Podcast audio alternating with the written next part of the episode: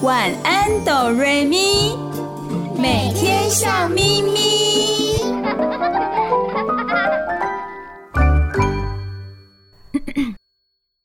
准备好了吗？我们要开始喽！预备备，开始。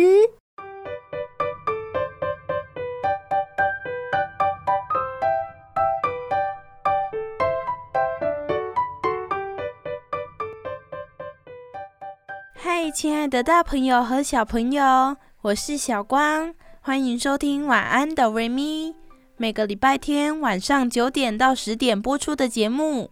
嗨，大家好，我是小雪，我们的节目在 FM 九九点五云端新广播电台。嗨，亲爱的大朋友、小朋友，我是小雨，欢迎你们一起收听今天的晚安哆瑞咪。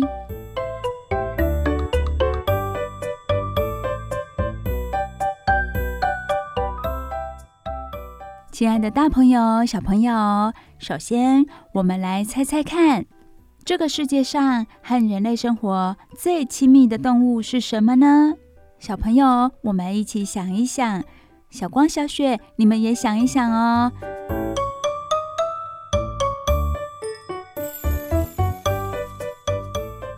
小光和小雪，你们谁要先回答这个问题呢？我猜是蚊子。因为它直接接近我们的皮肤啊！诶，很有道理耶。因为小雨问的问题是：这个世界上跟人类生活最亲密的动物是什么？蚊子直接接近我们的皮肤，跟我们好亲密哟。那小雪呢？你有答案吗？应该是猫猫或狗狗吧。它们就是毛小孩。有些人会把猫或者是狗当成小孩，所以我觉得跟人类最亲密的是猫和狗。收音机前的大朋友、小朋友，你们觉得是什么呢？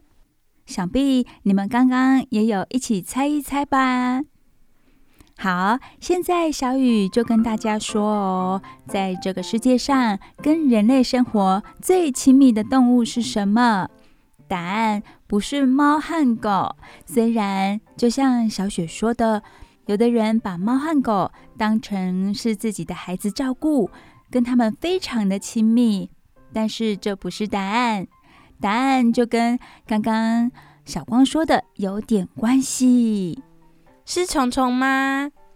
很接近，很接近喽，跟人类生活非常亲密的就是昆虫。小光说的蚊子就是昆虫哦。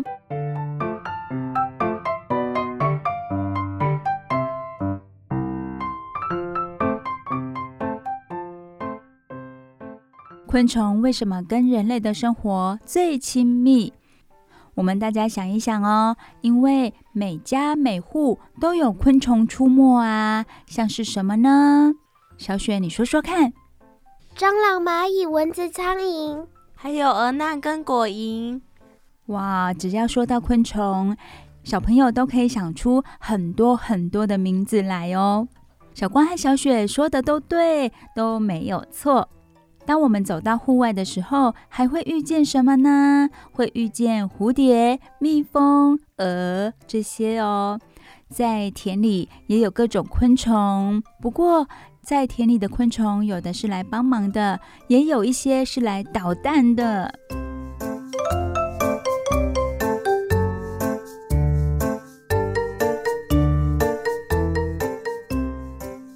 昆虫真的是地球上种类最多的动物了，目前已知有两百多万种哦，占了陆地动物种类的百分之七十。因为它们的适应力很强，现在的地球上唯一找不到昆虫的地方就是深海。除了深海以外，无论是北极、南极、沙漠。温泉、火山、河水里，到处都有昆虫的足迹哦。不管是很热啊、很冷的地方，都可以发现昆虫。当然，也包括我们每个人的家里喽。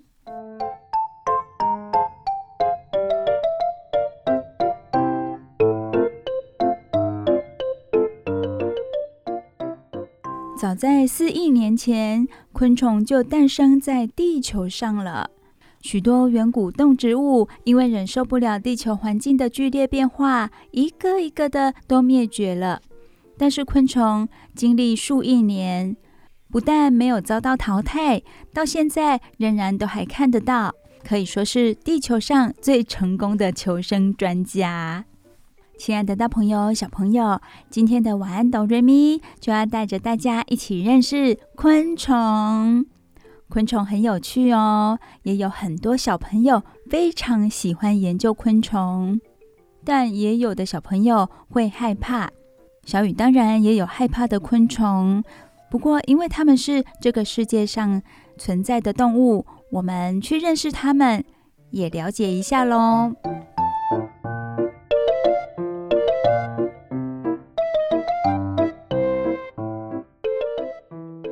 在我们的古代，所有的动物都被称为虫，例如老虎是大虫，蛇呢，它长长的，所以被叫做长虫；鸟有羽毛、有翅膀，所以被叫做羽虫。但是现代人所说的昆虫呢，是指生物分类中的昆虫纲家族。昆虫需要具备哪些特征，才被认为是昆虫呢？我来告诉大家。昆虫有四大特征，首先是骨头长在外面。呃，骨头长在外面，好难想象哦。像是甲虫、蝉或蚂蚁的身体，摸起来硬邦邦的，那是它们的骨头。昆虫的骨头并不是一根根长在身体里，而是长成一层硬壳，包覆在身体外，用来支撑身体。保护内脏，所以又叫外骨骼。因为昆虫不像我们身体里有脊椎，因此属于无脊椎动物。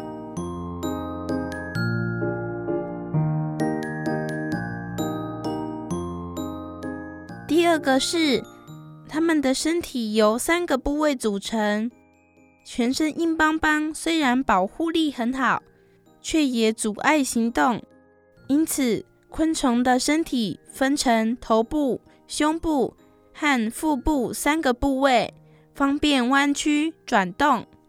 真的诶，如果全身只有一个长长的硬壳的话，好难行动哦。我们可以想象一下哦，就像我们的手指头有关节，有分不同的部分，这样子就方便活动了。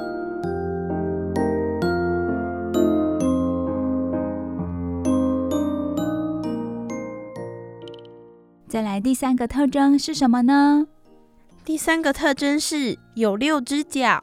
昆虫在胸部左右两侧各长出三对脚，无论走路、跳跃、挖土、抓猎物、游泳，都难不倒它们。第四个特征有两对翅膀。大部分昆虫胸部都有两对翅膀，但种类不同，翅膀也不同。像是甲虫前翅硬化，像盔甲；蝴蝶翅膀布满鳞片；苍蝇后翅变成两根小平衡棍。无论哪种翅膀，都让昆虫具备飞行能力，能在地球上称霸数亿年。就因为昆虫，它不只是昆虫哦，它有各种不同的种类，就连翅膀也长得不一样，所以这是很有趣的地方。让我们一起来认识这么丰富的物种。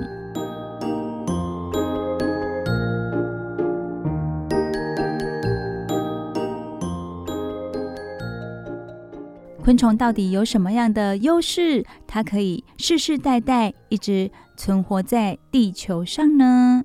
第一个优势是它们有翅膀。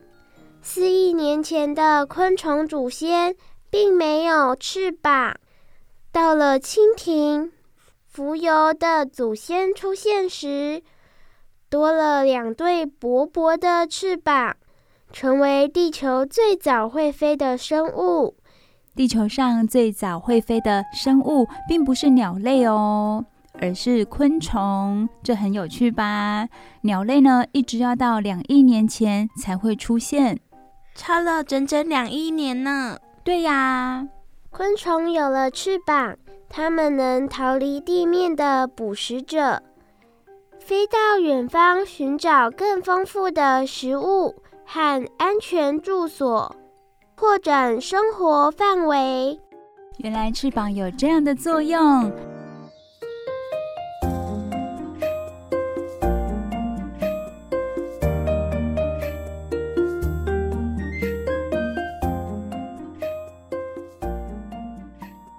第二个优势，翅膀可折叠。蜻蜓浮游的翅膀停下来不用时，只能平排或直立叠合。后来有些昆虫，例如蟑螂，发展出可折叠、收长的翅膀，它就可以躲在里面，或用硬壳保护翅膀。避免翅膀破损，翅膀可以折叠，很厉害哦。小雨不小心就很容易的想到折叠脚踏车，折叠脚踏车也可以运送到很远的地方，到了一个目的地再继续使用哦。果然折叠有很大的优势，很大的优点。再来还有最后一个优势，请小雪继续说完。三个优势是完全变态。有些昆虫发展出完全变态的成长过程，从卵孵出成幼虫，再经过蛹，最后变为成虫。尽管幼虫和成虫看起来不一样，但好处是每个生命阶段只专心做一件事。小雪说道。昆虫的每个生命阶段都只要专心做一件事情就好，这个由小雨来说明哦。以蝴蝶来说好了，蝴蝶在幼虫阶段最重要的就是吃，它只要专心吃就好喽。毛毛虫的大嘴巴很厉害哦，它很会切叶子、咬叶子，不停地把叶子吃进去，消化成养分，然后慢慢的就长大了，变成蝴蝶之后。它最重要的任务就是繁殖，所以它的嘴巴已经简化成只能喝露水或花蜜的吸管。但是它的身体多了翅膀，方便找伴侣呀，还有产卵的地点。利用每个阶段的分工，让生命发挥最大的效益。难怪昆虫可以演化成地球上最大的家族。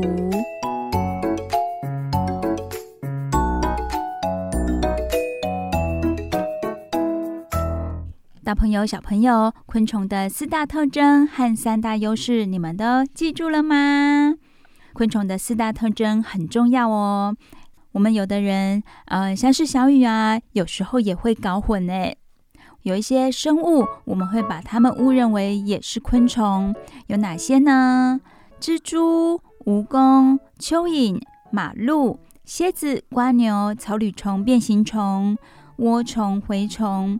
这些可不是昆虫了，小雨，你刚刚说的那些当然不是昆虫啦，因为有的不止六只脚，它们的身体没有分成头、胸、腹三个部位，它们不具备昆虫的所有特征，所以不属于昆虫家族哦。哦，要属于昆虫家族，还要符合所有的特征哦。骨头长在外面，身体由三个部位组成，有六只脚，有两对翅膀，这些都符合才能叫做昆虫。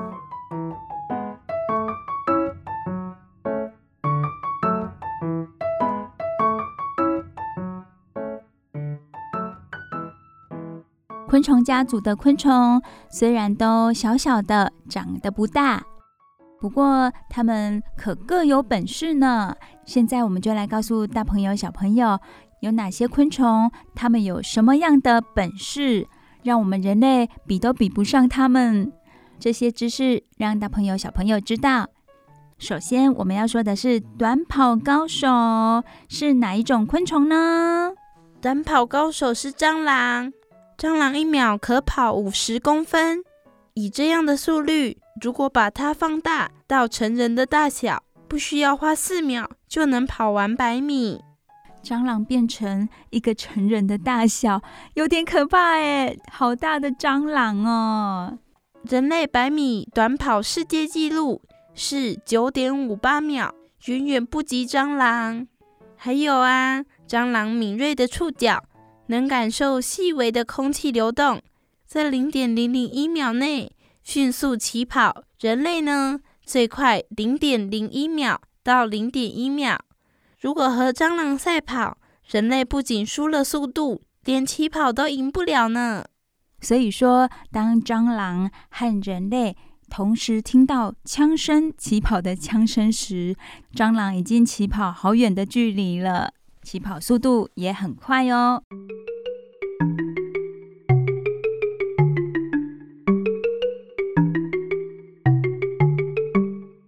再来说到跳远。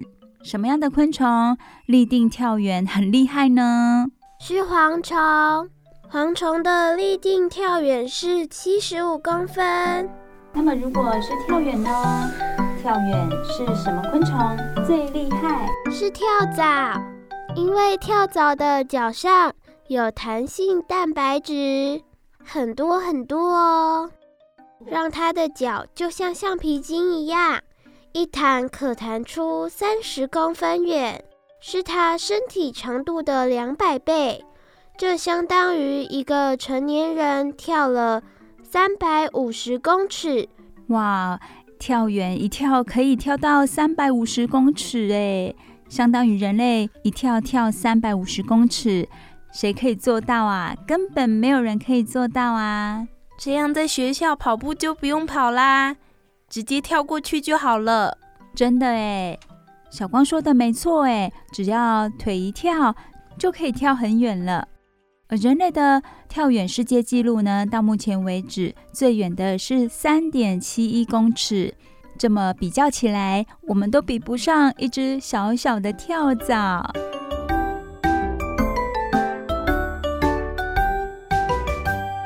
接下来要说的是拔河高手。诶，这让我想到，我去年啊，有到小光和小雪的学校看他们的学校运动会。小光他们班级很厉害哦，拔河比赛第一名呢。那么我们现在就赶快来了解一下，什么样的昆虫很厉害，很会拉东西呢？是独角仙。人类可以拉动自己体重百分之八十的物体。但是独角仙在最好的条件之下，能拉动体重的两千倍，这我们人类根本比不上啊！我们的还要减掉百分之二十的重量，我们体重百分之二十的重量，但是独角仙它是可以拉动比自己身体还重的物体，甚至还可以拉动小光刚刚说的比自己体重重达两千倍的物体，这也太夸张了吧！是真的啊，蜜蜂也很厉害哦。如果要拉的物体有轮子可滚动，蜜蜂能拉动比体重重三百倍的物体，相当于你徒手拉动两台大卡车。好吧，我输给独角仙和蜜蜂了。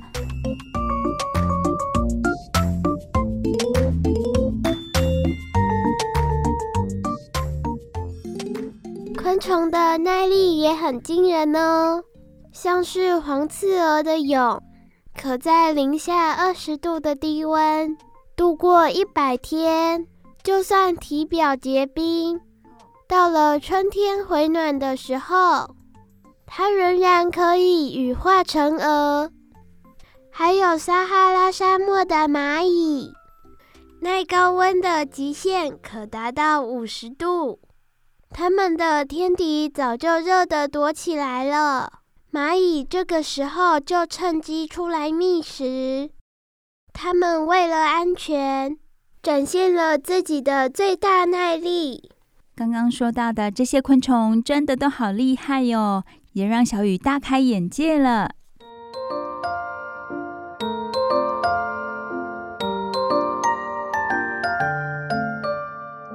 听完了这些。大朋友、小朋友，是不是跟小雨一样，觉得昆虫好有趣哦？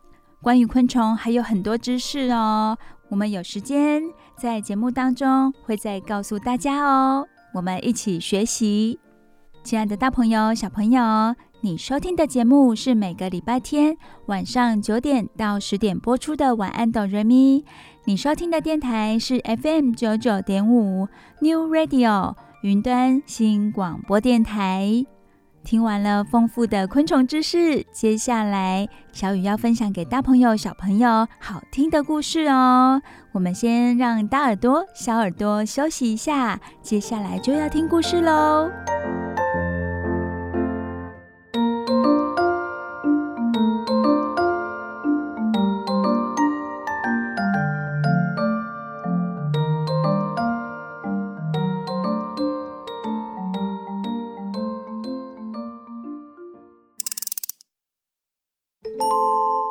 睡前小故事，大家来听故事喽！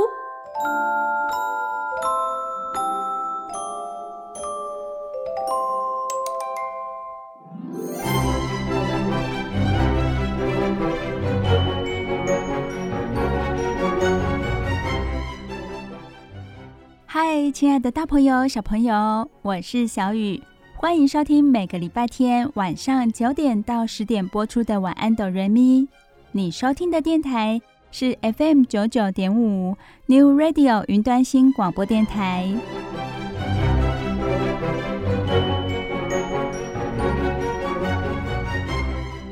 好高兴哦，又来到我们睡前故事的时间了。小雨最喜欢跟大朋友、小朋友分享一些有趣的好玩的绘本故事。有一些绘本故事，它是非常轻松诙谐的，阅读起来一点压力都没有，还会让你觉得好好玩哦，好有趣哦，想再读一遍。大朋友、小朋友，你们看过一些像魔术一样的绘本故事吗？小雨现在手上就有一本哦。像这一类型的绘本故事呢，我们不用太严肃去看待，诶。这个事情，它是不是真的有可能呢？也不用太在意故事里面的人物，哪一个是好人，哪一个是坏人，然后他们会得到什么样的惩罚或者是奖励。只要用轻松的心情去阅读就可以了。而且读完之后，还会让你有新的想法，甚至呢，会提高你的想象力和创造力哦。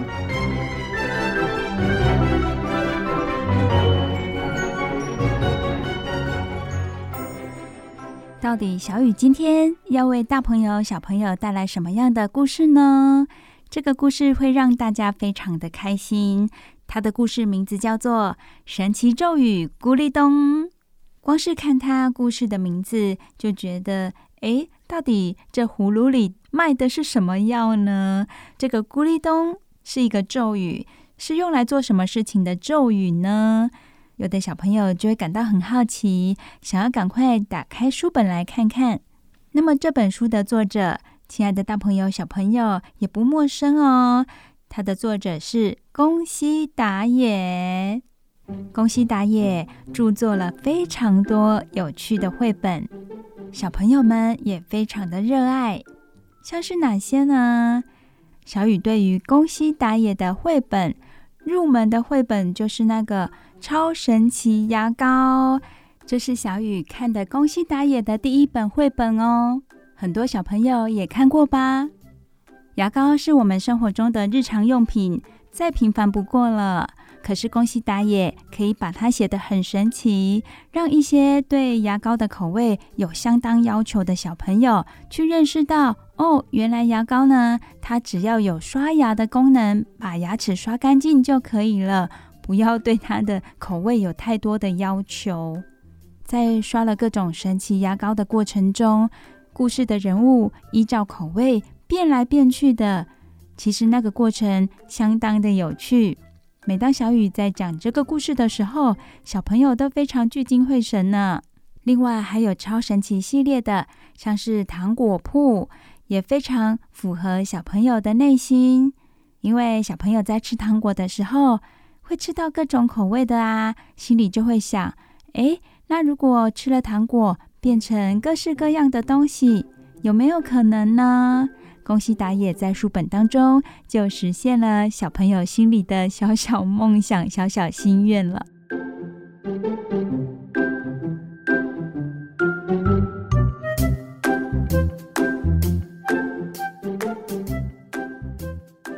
今天这本叫做《神奇咒语咕哩咚》书本的封面有一个国王，他的面前有好多好多的橡石，而他的手上也正好拿着一颗橡石。这个国王的表情是很开心的，而且看起来也很期待。期待什么呢？待会故事就会说喽。除了国王之外，书本的封面还有一只猫。一只黄色的虎斑猫，虎斑猫的面前也有许多象石哦。当然喽，它的手上也拿着一颗象石。难道这个神奇咒语就跟这个象石有关吗？故事现在就开始喽。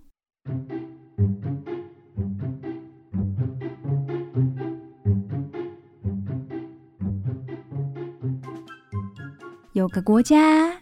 他们的国王是个超级大懒虫，到底有多懒惰呢？说给大家听喽。穿个衣服，国王就说太麻烦了；穿内裤的时候，他说太麻烦了；要戴皇冠的时候，他也说太麻烦了。哇！亲爱的大朋友、小朋友，你们知道吗？小雨现在看到书本的画面，是一个国王，他闭着眼睛穿衣服，但是呢，他不是自己穿诶，他是由三个仆人来帮他穿衣服哦。有一个是帮他穿衣服，一个帮他穿裤子，还有一个帮他戴皇冠。有仆人的帮忙，他还是非常的懒惰。而且一直嫌这个麻烦那个麻烦，大朋友小朋友，你们有时候也会觉得事情麻烦吗？是不是有的事情你并不想做，当那个时候你就会嫌东嫌西的，这个也麻烦，那个也麻烦。好，接下来我们继续看，还有哪些生活上的事情是让国王觉得很麻烦，他一点也不想做呢？翻到下一页喽！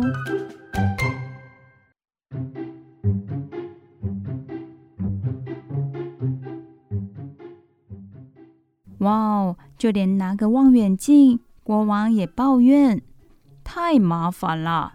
大家知道吗？这个望远镜还是仆人帮忙拿着的呢，他还嫌麻烦。接着他说：“再往左边一点。”遵命，陛下。仆人很听国王的话，他照着做。有没有什么更好玩的东西呢？哎哎哎，来来来，往右，往右，把望远镜朝向右边。遵命，陛下。哦哦哦哦哦哦哦！哎哎，我我看到一只猫了，它在做什么呢？哎呀，它手上拿着橡石。哎，说完，国王突然大叫。啊啊啊！橡橡橡橡橡实变成了好大的一条鱼。国王揉一揉眼睛，又往望远镜里面瞧。没错，橡实真的变成一条鱼了。喂，来人呐，快点去把拿着橡实的那只猫给我抓过来！遵命，陛下。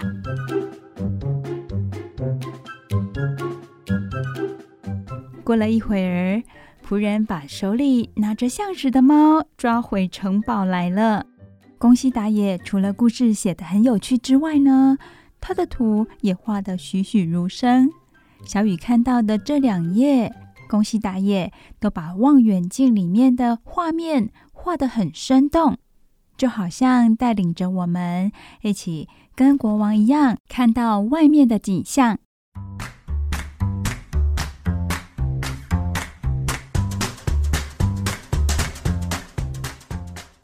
仆人把拿着象石的猫抓回城堡之后，带到国王的面前。国王说：“喂，猫咪，快告诉我，你是怎么把象石变成鱼的？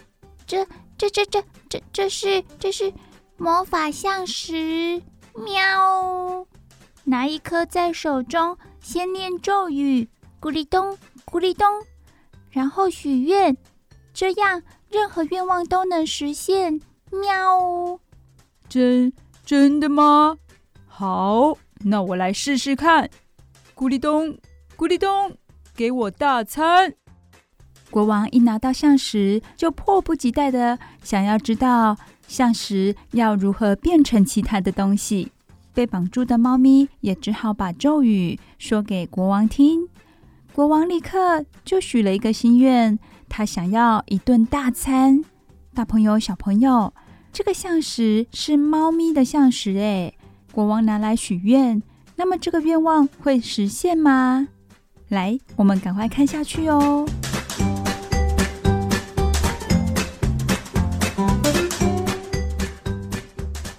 就在国王手里的橡石消失的那瞬间，将将，大餐出现了，出现在国王和大家的面前，真真是太神奇了。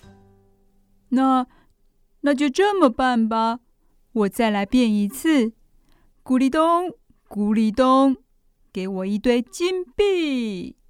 感觉这个国王好贪心哦，一会儿要大餐，一会儿要金币。那么金币会出现吗？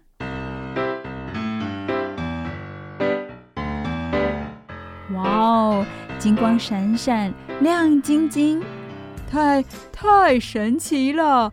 有了这些魔法橡实，接下来的每一天，我想多懒就多懒。哇哈哈哈哈哈！啊，对了，突然想起什么似的，国王把那只猫和仆人都赶到外面去。为什么国王要这么做呢？大朋友、小朋友，还记得刚刚国王有说一句话？他说：“有了这些橡石之后，他要多懒惰就可以多懒惰。”由此可知，那些仆人还有那只猫对他来说都没有用处了。喂。猫咪，这些橡石都给我！现在没你的事啦，我还你一颗，快滚吧！咻的一声，国王一脚把猫给踢飞出去。还有还有，有了这些象石，我也不需要你们这些仆人了，都走吧！画面上，小雨有看到，被国王这么一赶，仆人们都沮丧的走了出去。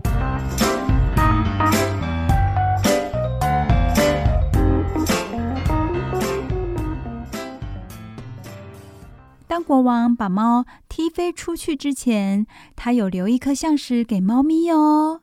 大朋友、小朋友有记得这件事情吧？看来国王不是十恶不赦的人，他还是有留一颗橡石给猫咪。大家都离开之后，国王不管做什么事，全靠魔法橡石解决。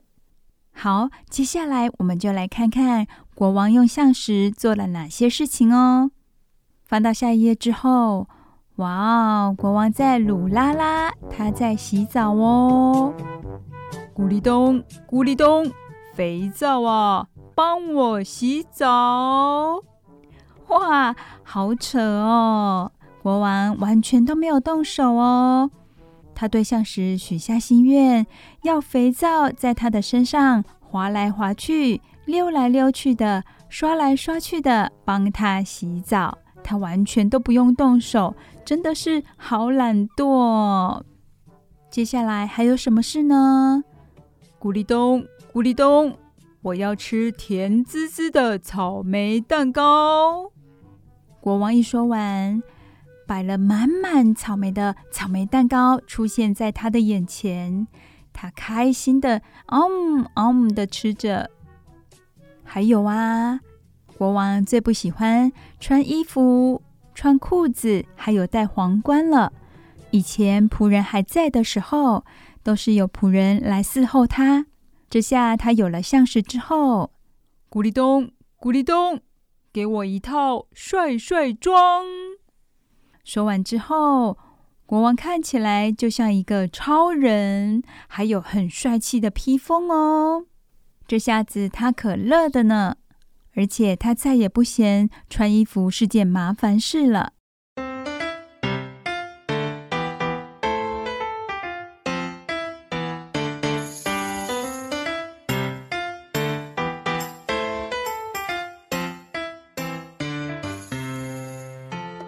到了晚上，咕哩咚，咕哩咚，给我一件软绵绵的棉被。话一说完，在他的身上就出现了一件软绵绵的棉被，图上还写了“软软绵绵，软软绵绵”这几个字。国王这下子变得比以前更懒惰，更懒惰了。亲爱的大朋友、小朋友。故事里的国王，他本来就是一个懒惰的国王。有了许愿像石之后，他什么事情都不用做，也不用动手动脚，甚至动脑。他似乎过着他想要的生活。不过这样好吗？大朋友、小朋友可以去思考一下哦。国王接下来的生活都会是如此的快乐吗？如果是这样子的话，岂不是太美好了吗？小雨在这里先卖个关子，先不告诉大家哦。我们先来听一首好听的歌曲，休息一下，再继续接下来的故事哦。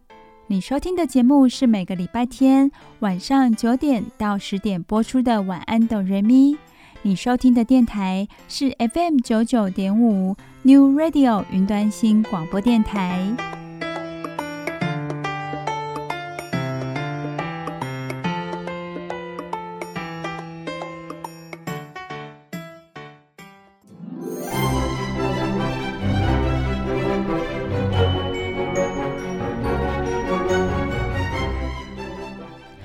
亲爱的大朋友、小朋友，我是小雨，欢迎回到晚安，哆瑞咪。我们的节目是在每个礼拜天晚上九点到十点播出，这里是 FM 九九点五 New Radio 云端新广播电台。每个礼拜这个时候呢，小雨都会分享好听的睡前故事给大朋友、小朋友听。今天的故事名字叫做《神奇咒语咕哩咚》。这个故事是有关于一个懒惰的国王。这个懒惰的国王，他什么都不想自己动手做，即使有仆人在旁边帮忙，他也凡事都嫌麻烦。有一天，他请仆人帮他拿着望远镜，他透过望远镜看着外面的风景。突然，他看到一只猫咪，一只拿着橡实的猫咪。下一秒，猫咪手里的橡实就变成了一条大鱼。哇哦，这看在国王的眼里非常的神奇呀！于是呢，国王就命令仆人把这只猫抓回来。猫咪被抓回来城堡之后，透露出这个橡实是许愿橡实，只要对它许愿望，所有的愿望都会实现。懒惰的国王，他心里也非常的贪心。他拿走了象石，对象石许愿，说他要一顿大餐。愿望果然实现了。接下来，国王霸占了这些象石，然后把猫咪和仆人都给赶走了。不过，他还是有留一颗象石给猫咪哦。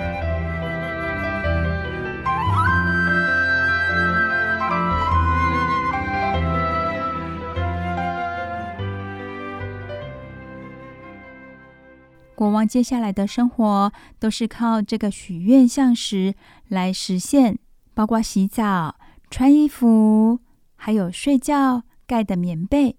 他非常依赖这个许愿像石。亲爱的大朋友、小朋友，你们是不是和小雨一样有一个疑问？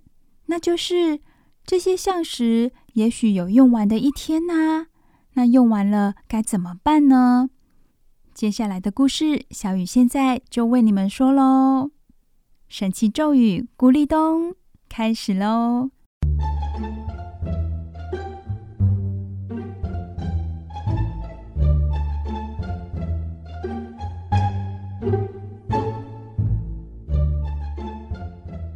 国王把所有的仆人赶走之后，就剩下他一个人住在这么大的一个城堡里了。没有多久，国王开始觉得自己好孤单。嗯，不知道大家现在过得怎么样？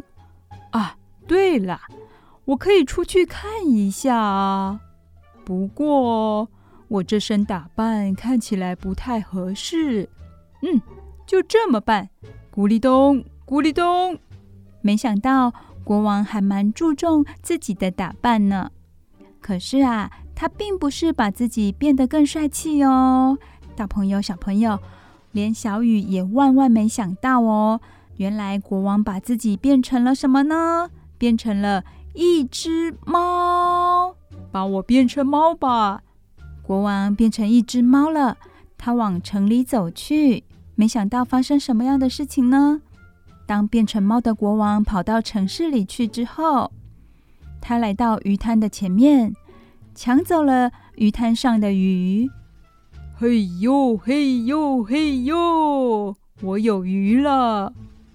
因为国王他现在是一只猫啊，看到鱼他非常的开心。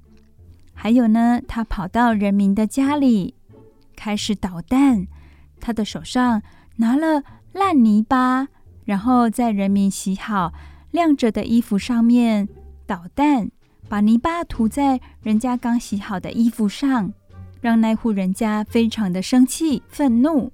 再来，变成猫的国王，他跑到花店里去摘人家辛辛苦苦采收的花朵，拔呀拔呀拔拔拔。国王看起来非常的开心。不过，被捣乱的这些人呢，可不开心了，每个都非常的生气。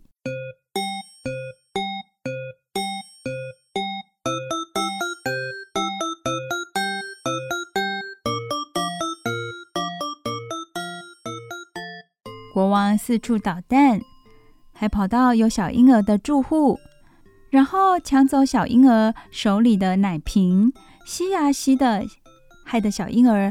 哇哇大哭，国王四处捣蛋。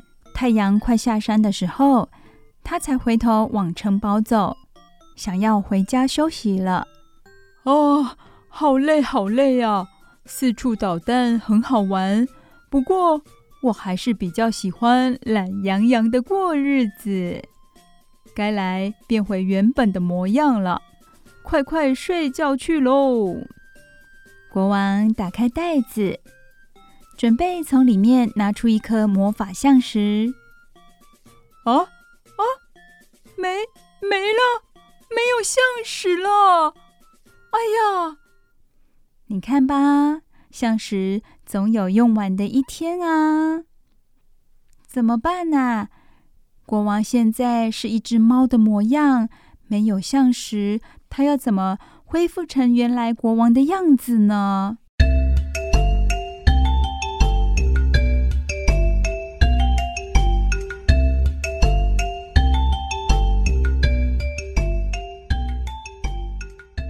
过了几天，城堡里来了一位新的国王，所有的仆人也都回来了。各位，从今天开始，我们来创造一个美好的国家。喵！大家一起努力哦。喵！诶，这个国王的胡须好像在哪里见过哦。没错。就是当时只拿回一颗橡石，然后就被大懒虫国王咻的一声一脚踢飞的那只猫。这是那只猫的胡须。那么现在变成猫的那个大懒虫国王呢？现在怎么样了？他也待在城堡里哟。原来故事在前面的地方就有留下线索。就是国王有留一颗象石给猫咪，聪明的猫咪就把那一颗仅剩的魔法橡实许愿，让它成为国王。这下子他回来，也让仆人都回来了。而那只变成猫的国王，现在也在城堡里。你们看，就在城堡的最上头。嗯，我真适合当一只猫，不管何时何地都不会被打扰，可以一直睡，还有人喂。嗯，我就最爱最爱懒洋洋了，这也是象石带给我的福气呀！咕哩咚，咕哩咚。这位懒惰的国王终于不用再做任何事情，只要吃吃喝喝和睡觉。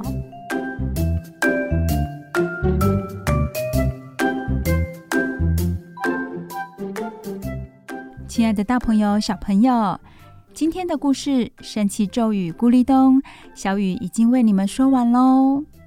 每个人都有自己向往的生活。这个懒洋洋的生活态度，正好是国王想要的。那么，到底适不适合每一个人呢？那就不见得了。像是最后变成国王的猫，它看起来雄赳赳、气昂昂的，感觉心里充满了希望，好像要好好的整顿这个国家的样子。大朋友、小朋友，你们也会想要一个魔法象石吗？小雨认为，每个人的心中都有魔法象石，我们不用往外求，只要听听自己心里的声音，朝着那个方向努力，每个人的愿望都可以去实现的。神奇咒语咕哩咚这个故事，希望大朋友小朋友都会喜欢。一个充满魔术般的故事内容，阅读过程中没有压力。是让人最开心的了。小雨每个礼拜天晚上九点到十点，晚安哆瑞咪的节目当中，都会说有趣精彩的故事给大朋友小朋友听。下礼拜也敬请期待喽。你收听的电台是 FM 九九点五 New Radio 云端新广播电台。我们休息一下，听首好听的歌曲吧。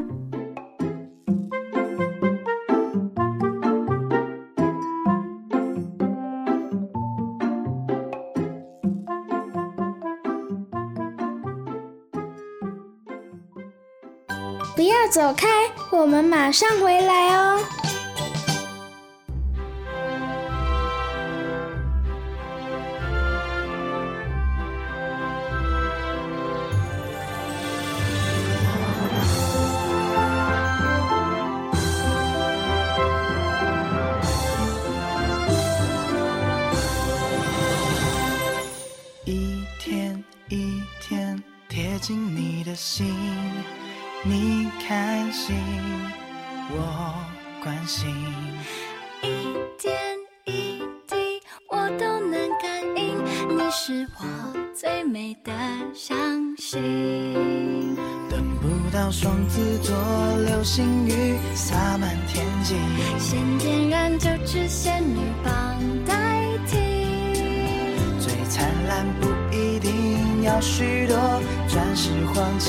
看你眼睛，有幸福的倒影。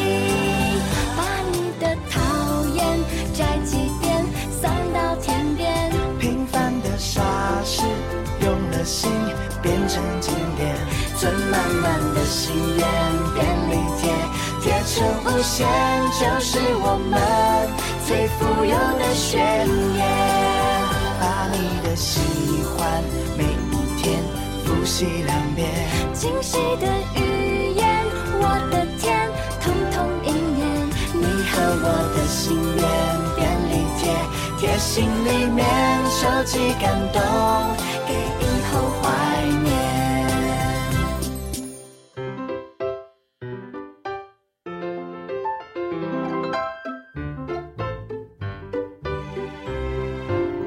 等不到双子座流星洒满天际，先点燃九支仙女棒代替。